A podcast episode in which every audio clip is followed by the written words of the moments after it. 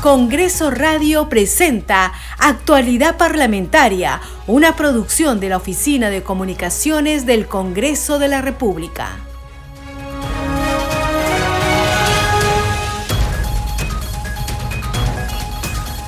Buenos días amigos, ¿cómo están? Esto es Actualidad Parlamentaria. Hoy es viernes 21 de octubre del 2022, último día de la semana. Les acompaña Perla Villanueva en la conducción en los controles Franco Roldán. De inmediato, los titulares. En el Pleno del Congreso hoy se interpelará al ministro de Relaciones Exteriores, César Landa Arroyo. El canciller deberá responder por las declaraciones del presidente de la República, Pedro Castillo Terrones, en la 77 sesión de la Asamblea General de las Naciones Unidas, las cuales habrían debilitado las relaciones del Perú con países como Rusia, Israel, Reino Unido y Marruecos. El presidente del Congreso, José William Zapata, sostuvo que la decisión que ha tomado el Consejo Permanente de la Organización de Estados Americanos, OEA, está dentro de sus atribuciones, pero eso de ninguna manera va a afectar los procedimientos que tienen que realizar diversos actores del Estado peruano acompañado por los miembros de su mesa directiva y legisladores de diversas bancadas, emitió este pronunciamiento ante la prensa nacional luego de haberse conocido que el Consejo Permanente enviará una misión al Perú. El Pleno del Congreso aprobó la propuesta que modifica la ley de salud mental con el propósito de fortalecer la prevención y promoción de la salud mental de los niños, niñas y adolescentes y otras poblaciones vulnerables.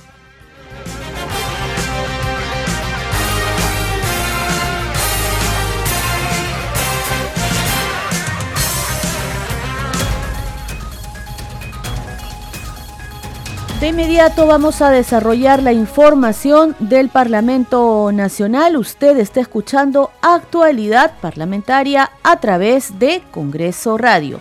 El Congreso de la República envió una carta a la Organización de Estados Americanos, OEA, expresando su disposición al diálogo para explicar a los representantes de ese organismo internacional la situación real del país y el pleno respeto a la Constitución. El documento firmado por el presidente del Congreso peruano José Williams Zapata y enviada a Jean-Martin Willem Chalhuig, titular del Consejo Permanente de la Organización de los Estados Americanos OEA.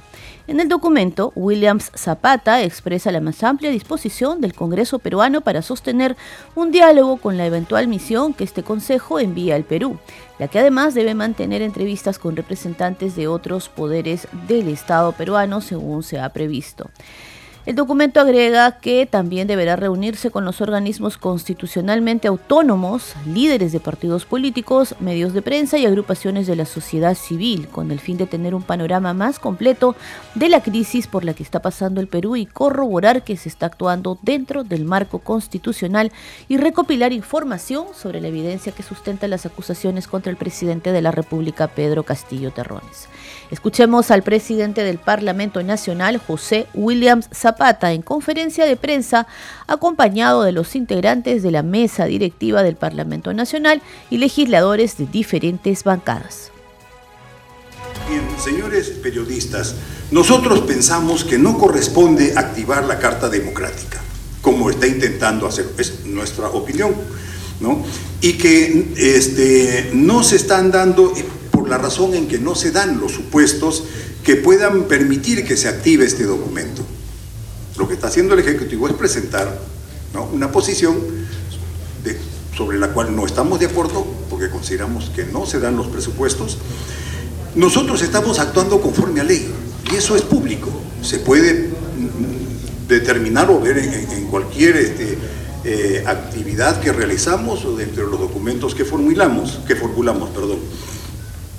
Y señores periodistas, por su intermedio a la ciudadanía, lo que decida la Organización de los Estados Unidos está en su derecho y nosotros somos signatarios de los tratados y, protocolos que, que, nos competen con ellos, pues están en, la posibilidad de hacerlo, pero eso de ninguna manera va a afectar los procedimientos o los procesos que tienen que realizar diferentes actores y agencias del Estado peruano. Me refiero al Congreso, el Ministerio Público, el Poder Judicial, la Defensoría del Pueblo, todos continúan haciendo sus actividades, lo que Bien, lo que ellos harían es venir a visitarnos y sobre eso también hemos escrito en el documento que obra con ustedes que estamos llanos a poder recibirlos, ¿no? Y pensamos que va a ser bueno. Va a ser bueno que venga, que hable con la Fiscalía. La Fiscalía con toda seguridad tiene muchísimo que decir y muchísimo que informar que hable con el Congreso, obviamente tenemos muchas cosas que, decirle, seguramente va a hablar también con otras instituciones, ¿no? Va a hablar con, ustedes, con los medios de comunicación con certeza van a haber muchas cosas que, decir. Entonces, nosotros eh, simplemente nos allanamos a...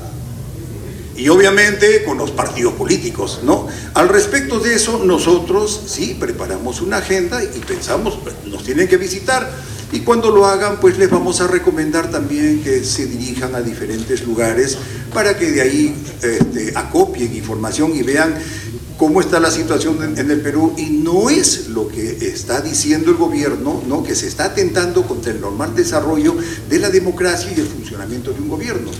No, no, no, hay nada de eso. Y también alega de que no hay formas de comunicarse, que la comunicación entre, entre, los, entre, entre nosotros, y no se refiere solamente a nosotros, a todos, no está dada. Sin embargo, no se ha activado al Consejo, al Consejo al Consejo Nacional, al Consejo de Estado, perdón, no se ha activado el Consejo de Estado, pese a que desde el legislativo y del de Poder Judicial y el Ministerio Público y otras entidades han pedido que se reúna el Consejo de Estado. El Consejo de Estado es una organización donde participan todos los organismos del Estado, además de agencias y agentes que guardan relación con el funcionamiento de la estructura del Estado. En ese mismo sentido, para momentos de riesgo, tampoco se ha activado el Consejo de Seguridad y Defensa Nacional. Son dos instrumentos que tiene el Estado que fácilmente podría este, convocarlos y tenerlos ahí para poder conversar y hacer todo lo posible para que las cosas funcionen bien dentro del Estado. Lo que hace el Congreso de la República, señores periodistas, y por su intermedio a la ciudadanía, es hacer una tarea que nos corresponde, que es la de servir, de controlar, fiscalizar y representarlo. Y esa es la tarea que estamos haciendo. Sobre eso nos vamos a abocar y consideramos que estamos haciendo una tarea que es buena para la población, para la ciudadanía. Muchas gracias, buenas tardes. Continuamos con más información. Estás escuchando actualidad parlamentaria a través de Congreso Radio. En el Pleno del Congreso, hoy se interpelará al ministro de Relaciones Exteriores César Landa Arroyo. La sesión plenaria continuará a partir de las 4 de la tarde. El canciller deberá responder un pliego interpelatorio de preguntas por las declaraciones del presidente de la República Pedro Castillo Terrones durante su participación en la 77 sesión de la Asamblea General de las Naciones Unidas en la ciudad de Nueva York las cuales habrían debilitado las relaciones del Perú con países como Rusia, Israel, Reino Unido y Marruecos. Seguimos con más información. En la víspera, el Pleno del Congreso aprobó por mayoría la propuesta que modifica la Ley de Salud Mental, con el propósito de fortalecer la prevención y promoción de la salud mental en los niños, niñas y adolescentes y otras poblaciones vulnerables. Han votado a favor 100 señores congresistas, en contra 0, 2 abstenciones. Ha sido aprobado en primera votación el texto sustitutorio de la Comisión de Salud que modifica la ley 3947, Ley de Salud Mental, a fin de fortalecer la prevención y promoción de la salud mental de los niños, niñas y adolescentes y otras poblaciones vulnerables. El proyecto de ley de autoría de los congresistas Javier Padilla Romero de Renovación Popular, Elba Julón de Alianza para el Progreso, Edwin Martínez Talavera de Acción Popular, Esdras Medina Minaya de Somos Perú, Jenny López Morales de Fuerza Popular y Adriana Tudela Gutiérrez de Avanza País obtuvo 100 votos a favor, 0 en contra y 2 abstenciones. La congresista Elba Julón, presidenta de la Comisión de Salud, detalló en su sustentación ante el Pleno que la propuesta busca fortalecer el componente de promoción en salud mental en el espacio educativo para la formación de ciudadanos y ciudadanas saludables, creativas, productivas y con respeto a la vida legal del dictamen aprobado por la Comisión propone modificar la Ley 3947, Ley de Salud Mental, a fin de fortalecer la prevención y promoción de la salud mental de los niños, niñas y adolescentes y otras poblaciones vulnerables. En este sentido, se introduce el componente, el componente promoción de la salud mental en el espacio educativo. Se regula la atención de la salud mental ante situación de desastres o de emergencia sanitaria y se incorpora un capítulo que establece disposiciones para la prevención del suicidio. En nuestro país, cada año mueren aproximadamente entre 900 a 1000 personas por suicidio y el 20% de la población adulta y adulta mayor padece de algún trastorno mental, especialmente depresión, trastorno de ansiedad y alcoholismo, sin considerar a quienes sufren de violencia y que como consecuencia de ello ven afectada también su salud emocional o mental. Además del, del 20% de niños ni niñas que padecen de algún trastorno mental, como los problemas severos del comportamiento y problemas de aprendizaje, el 90% no recibe atención, siendo mayor esta cifra en la población pobre y extremadamente pobre. Según la OMS, la situación de la salud mental en el mundo se ha visto severamente impactada como consecuencia de la pandemia. No solo ha afectado el bienestar de las personas en todo el mundo, al mismo tiempo que genera preocupaciones sobre un aumento del comportamiento suicida. Además, se ha impedido gravemente el acceso a los servicios de salud mental. Seguimos con más información. El Pleno del Congreso aprobó en la víspera el proyecto de resolución legislativa que desarrolla las alternativas del Parlamento sobre las observaciones del presidente de la República a las autógrafas de ley, para lo cual se modifica el reglamento del Poder Legislativo. Al respecto, vamos a escuchar al congresista Alejandro Soto Reyes de Alianza para el Progreso, autor de esta propuesta de ley. Para corroborar lo que ha emitido la Comisión de Constitución, presenté el proyecto de resolución legislativa 1563-2021 a fin de que se incorpore el artículo 79A al reglamento del Congreso referido a las observaciones formuladas por el presidente de la República a las autógrafas de ley. Cuando un proyecto de ley es aprobado en el Congreso de la República y está remitida al Ejecutivo, el Ejecutivo en muchas oportunidades observa la ley, regresa al Congreso de la República y cuando va a comisiones, uno tiene que ceñirse a lo que establece el artículo 79 de nuestro reglamento. Pero en este reglamento no se consideran las otras alternativas que se tiene cuando un proyecto de ley es observado. Una de ellas, por ejemplo, es el allanamiento, otra es la insistencia y otra es la presentación de un nuevo proyecto. Pero esto ya había sido acordado a través de un acuerdo de consejo directivo todavía en el año 2003. En consecuencia, para que esto tenga seriedad y formalidad y mejor trabajo en las comisiones, es necesario incorporar el artículo 79A que contenga estas otras posibilidades frente a una ley observada. Es más, hay una comisión multipartidaria de revisión de este reglamento que ha dado su opinión favorable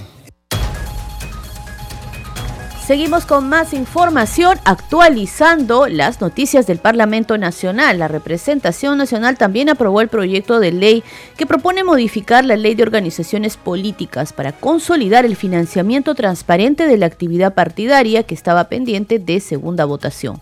La propuesta establece que el Banco de la Nación tendrá la obligación de abrir las cuentas que soliciten las organizaciones políticas para fondos paritarios provenientes del financiamiento privado, bajo responsabilidad de los servidores y funcionarios de la entidad bancaria estatal. La denegatoria de esta obligación constituirá falta grave.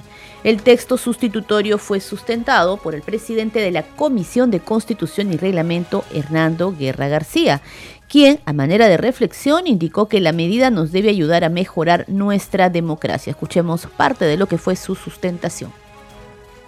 Este proyecto de ley, como recordarán, tenía como finalidad incorporar mecanismos para el cumplimiento del deber de transparencia respecto del financiamiento privado, estableciendo la obligación del Banco de la Nación de abrir cuentas bancarias en favor de las organizaciones políticas, es decir, que todos los partidos políticos puedan tener, tengan cuentas en el Banco de la Nación. De esa manera vamos a transparentar todo lo que son los movimientos de los partidos. Este dictamen, pese a contar con la opinión favorable de la OMPE, que es el organismo constitucional que tiene por función la fiscalización de los aportes de campaña de los partidos políticos, no obtuvo más de 77 votos en la primera votación. Por eso estamos yendo a esta otra.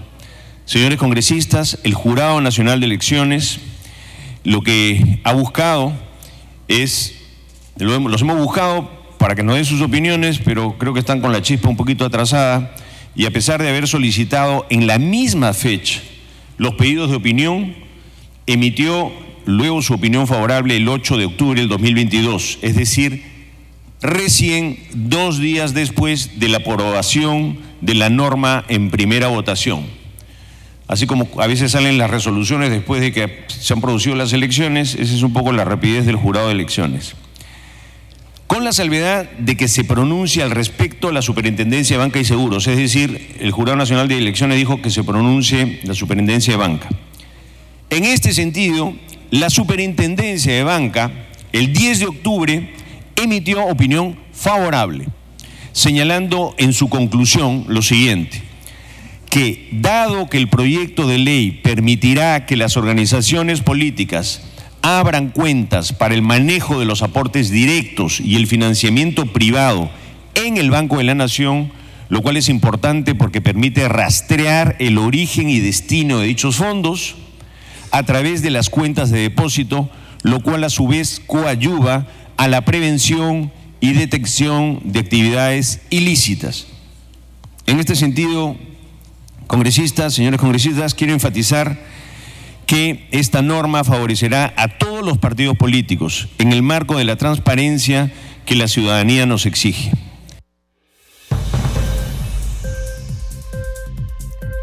Y a esta hora se encuentra sesionando la Comisión de Ética Parlamentaria, pero hay una intensa jornada de actividades en el Parlamento Nacional, sesiones de las comisiones ordinarias. Para conocer más al respecto, nos enlazamos con nuestra compañera Mayra Alegría.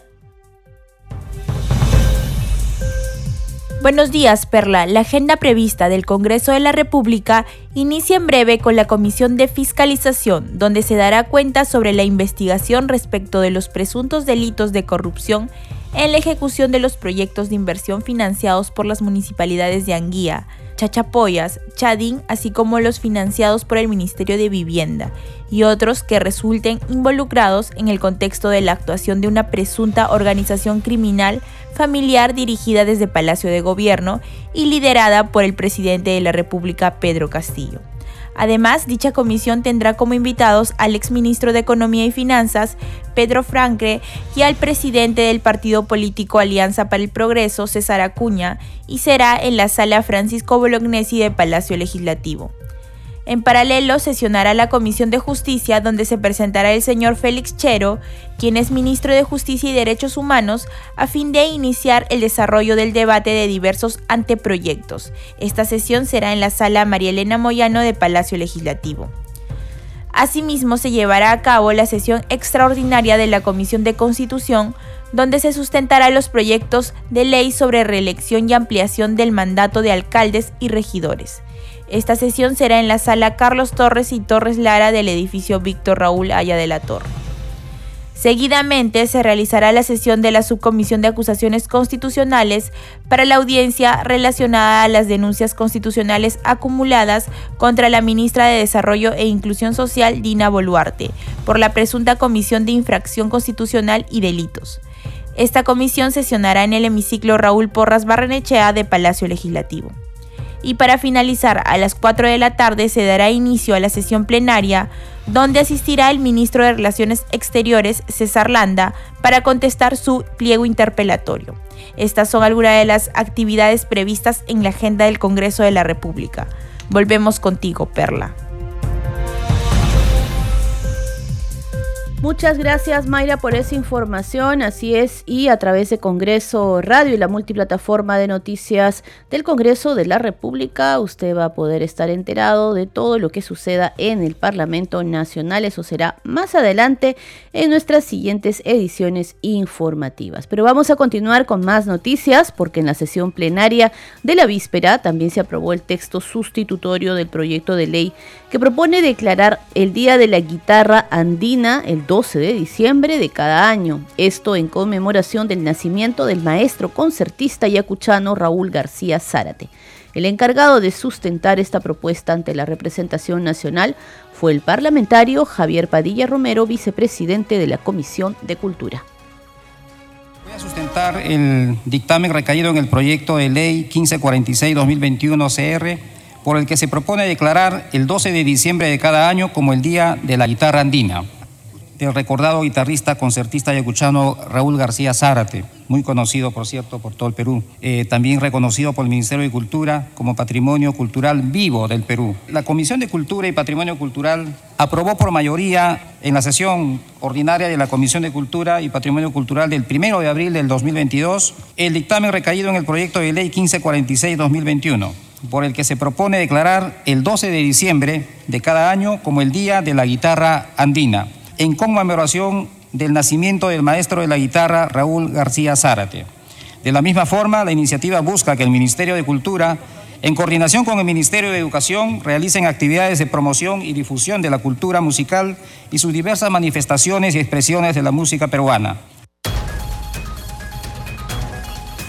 Vamos ahora con otras noticias. El presidente de la Comisión Investigadora Multipartidaria, encargada de fiscalizar e impulsar la tercera etapa del proyecto especial Chavimochic en la libertad, el legislador Víctor Flores lamentó la paralización de la ejecución de la tercera etapa de este proyecto de irrigación en esta zona del país y la calificó como una negligencia del Poder Ejecutivo. El legislador de Fuerza Popular resaltó que el Congreso aprobó dos leyes a favor del destrave de esta obra de gran envergadura para los agricultores y la población de esta zona del país que necesitan la construcción de la presa Palo Redondo para asegurar el suministro de agua potable y energía eléctrica para la región. Escuchemos. Se ha invalidado el contrato que tenía la concesionaria con el Midagri, con el Estado. Al romperse ese contrato, toda la, digamos, toda la posibilidad de terminar la presa de Palo Redondo y el canal madre ha quedado en cero. ¿Qué significa esto para la población, para la agricultura, para la reactivación económica tras pandemia de esa, de esa parte del país? Concluyo con lo primero. Entonces, volviendo a cero, quiere decir que el Estado va a tener que aperturar un nuevo proceso de licitación, estudio, liquidación de saldo de obra, inventario, etc. Entonces, eso va a tomar en promedio dos años a tres años, hasta que se comience la obra, de repente cinco años. Entonces, lógicamente, esta es una negligencia del Ejecutivo, porque nosotros hemos trabajado directamente con el Ejecutivo para que destrabe y se dicten todas las medidas para que eso sea posible. Incluso el, Congreso ha dictado dos leyes a favor del destrabe. Muy bien, ahora volviendo, volviendo a la pregunta, ¿qué significa el no hacer Chaimochic? Significa, primero que nada, dejar de irrigar una franja inmensa de agricultores pequeños y medianos y grandes agricultores que lógicamente están esperando el agua por todo el año. Porque como usted sabe que hoy en día el agua es un recurso bastante escaso y si nosotros no cuidamos el agua, todo el agua se va al mar. Entonces, en vez de que el agua dulce se vaya al mar, lo que debemos hacer es aprovechar ese recurso y favorecer la segunda y la primera etapa de Chaimochic, ¿no? que hoy en día están necesitando agua para que siembren todo el año y puedan producir dos veces al año. Uno, dos, necesitamos agua para la población. El agua tan necesaria hoy en día está bastante escasa y necesitamos asegurar ese suministro de agua. Entonces, aparte de eso, también la generación de energía eléctrica. La represa de Palo Redondo aseguraba la generación de energía eléctrica hidráulica, de tal manera que es una, es una energía barata y masiva, ¿no? Entonces, todo eso se pierde con este retraso de obra. Y a su puestos de trabajo. Miles de puestos de trabajo, miles de jornales no pagados, miles de, salarios no, no cobrados, etcétera, etcétera, ¿no? O sea, en realidad son pues un promedio de perjuicio para unos 500 mil personas. ¿no? ¿Cuál es la invocación congresista? Desde el, desde el Congreso Más que nuestra invocación, que ya son dos intentos también del Parlamento Nacional por destrabar esta situación. Más que nuestra invocación en nuestro pedido para ayer he tenido una reunión justamente en consejo en el presidencia del Consejo de Ministros con el primer ministro y con la con la ministra de Agricultura donde estamos pidiéndole al nombre de, la Comisión Chaimochic y los parlamentarios de la libertad, que nos fije un cronograma. Porque una cosa es que ya se dio el laudo, ya se regresó a foja cero, a partir de ahora queremos un cronograma claro, explícito, donde nosotros nos vamos a encargar de que ese cronograma se cumpla. porque si no vamos a dejar que esto se desarrolle, sabe Dios hasta cuándo y el desarrollo de esto no puede esperar más. Esto como parte de su labor de fiscalización y de control político que le toca asumir como representante eh, del pueblo. Así es, inclusive hemos comprometido a la ministra, junto con el primer ministro también, que el control no va a ser cada 15 días o cada mes, el control va a ser semanal. Todos los, todos los martes a las 3 de la tarde va a haber una reunión de control para ver el avance. Hasta ese punto estamos llegando. Ojalá que se lleve a que se llegue a buen puerto, congresista, y rápidamente ya para finalizar, usted quería informar a la población sobre un proyecto de ley que beneficia a los bomberos. El proyecto de ley para los bomberos es hacer de que los bomberos recuperen, ¿no? O, o logren, digamos, un poco más de atención por parte del Estado, porque los bomberos, como sabemos, su labor es 100% altruista y 100% pues este digamos de un voluntariado sin, sin ningún este sin ninguna medida. El grado de entrega que tienen los bomberos para la sociedad es total. Entonces, ¿por qué no la sociedad y el Estado le devuelve a los bomberos un poco de lo que recibe también? Entonces, dentro de esos, de esos beneficios estamos pidiendo seguro para los bomberos, por ejemplo, eh, algunas facilidades para que se construyan sus locales a nivel nacional, pero con, las comodidades que debe tener una compañía de bomberos, como está en Canadá, como en Estados Unidos, etcétera, sin ir muy lejos, Argentina o Chile, ¿no? Y tercero, también necesitamos que los bomberos tengan el, el seguro social, que ya lo dije, algunas facilidades para el ingreso a los puestos públicos y facilidades en la educación, en la profesionalización de los bomberos. Y finalmente, pues que se le dé facilidades para que las donaciones que reciben los bomberos y que podrían recibir en el futuro sean liberadas rápidamente en las aduanas, que hoy en día es un cuello, digamos, bastante difícil de, de, desatar, un nudo muy difícil de desatar, ¿no? Eso es lo que estamos tratando de impulsar. Este programa se escucha en las regiones del país gracias a las siguientes emisoras.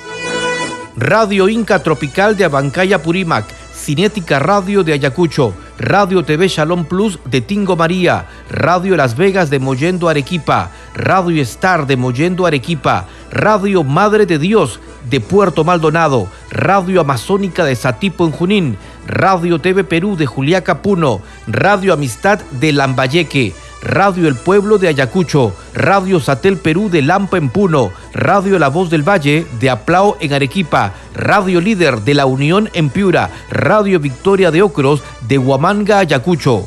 Estos son los titulares de cierre. En el Pleno del Congreso hoy se interpelará al ministro de Relaciones Exteriores, César Landa. El canciller deberá responder por las declaraciones del presidente de la República, Pedro Castillo, durante la 77 sesión de la Asamblea General de las Naciones Unidas, las cuales habrían debilitado las relaciones del Perú con países como Rusia, Israel, Reino Unido y Marruecos. El presidente del Congreso, José Williams Zapata, sostuvo que la decisión que ha tomado el Consejo Permanente de la Organización de Estados Americanos, OEA, está dentro de sus atribuciones, pero eso de ninguna manera va a afectar los procedimientos que tienen que realizar diversos actores del Estado peruano acompañado por los miembros de su mesa directiva y legisladores de diferentes bancadas, emitió este pronunciamiento ante la prensa nacional, luego de conocerse que el Consejo Permanente de la OEA enviará una misión al Perú. El Pleno del Congreso aprobó la propuesta que modifica la ley de salud mental con el propósito de fortalecer la prevención y promoción de la salud mental de los niños, niñas y adolescentes y otras poblaciones vulnerables.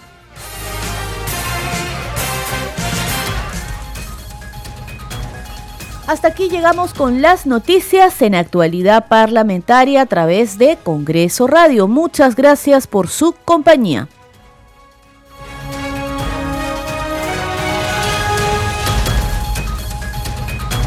Congreso Radio presentó Actualidad Parlamentaria, una producción de la Oficina de Comunicaciones del Congreso de la República.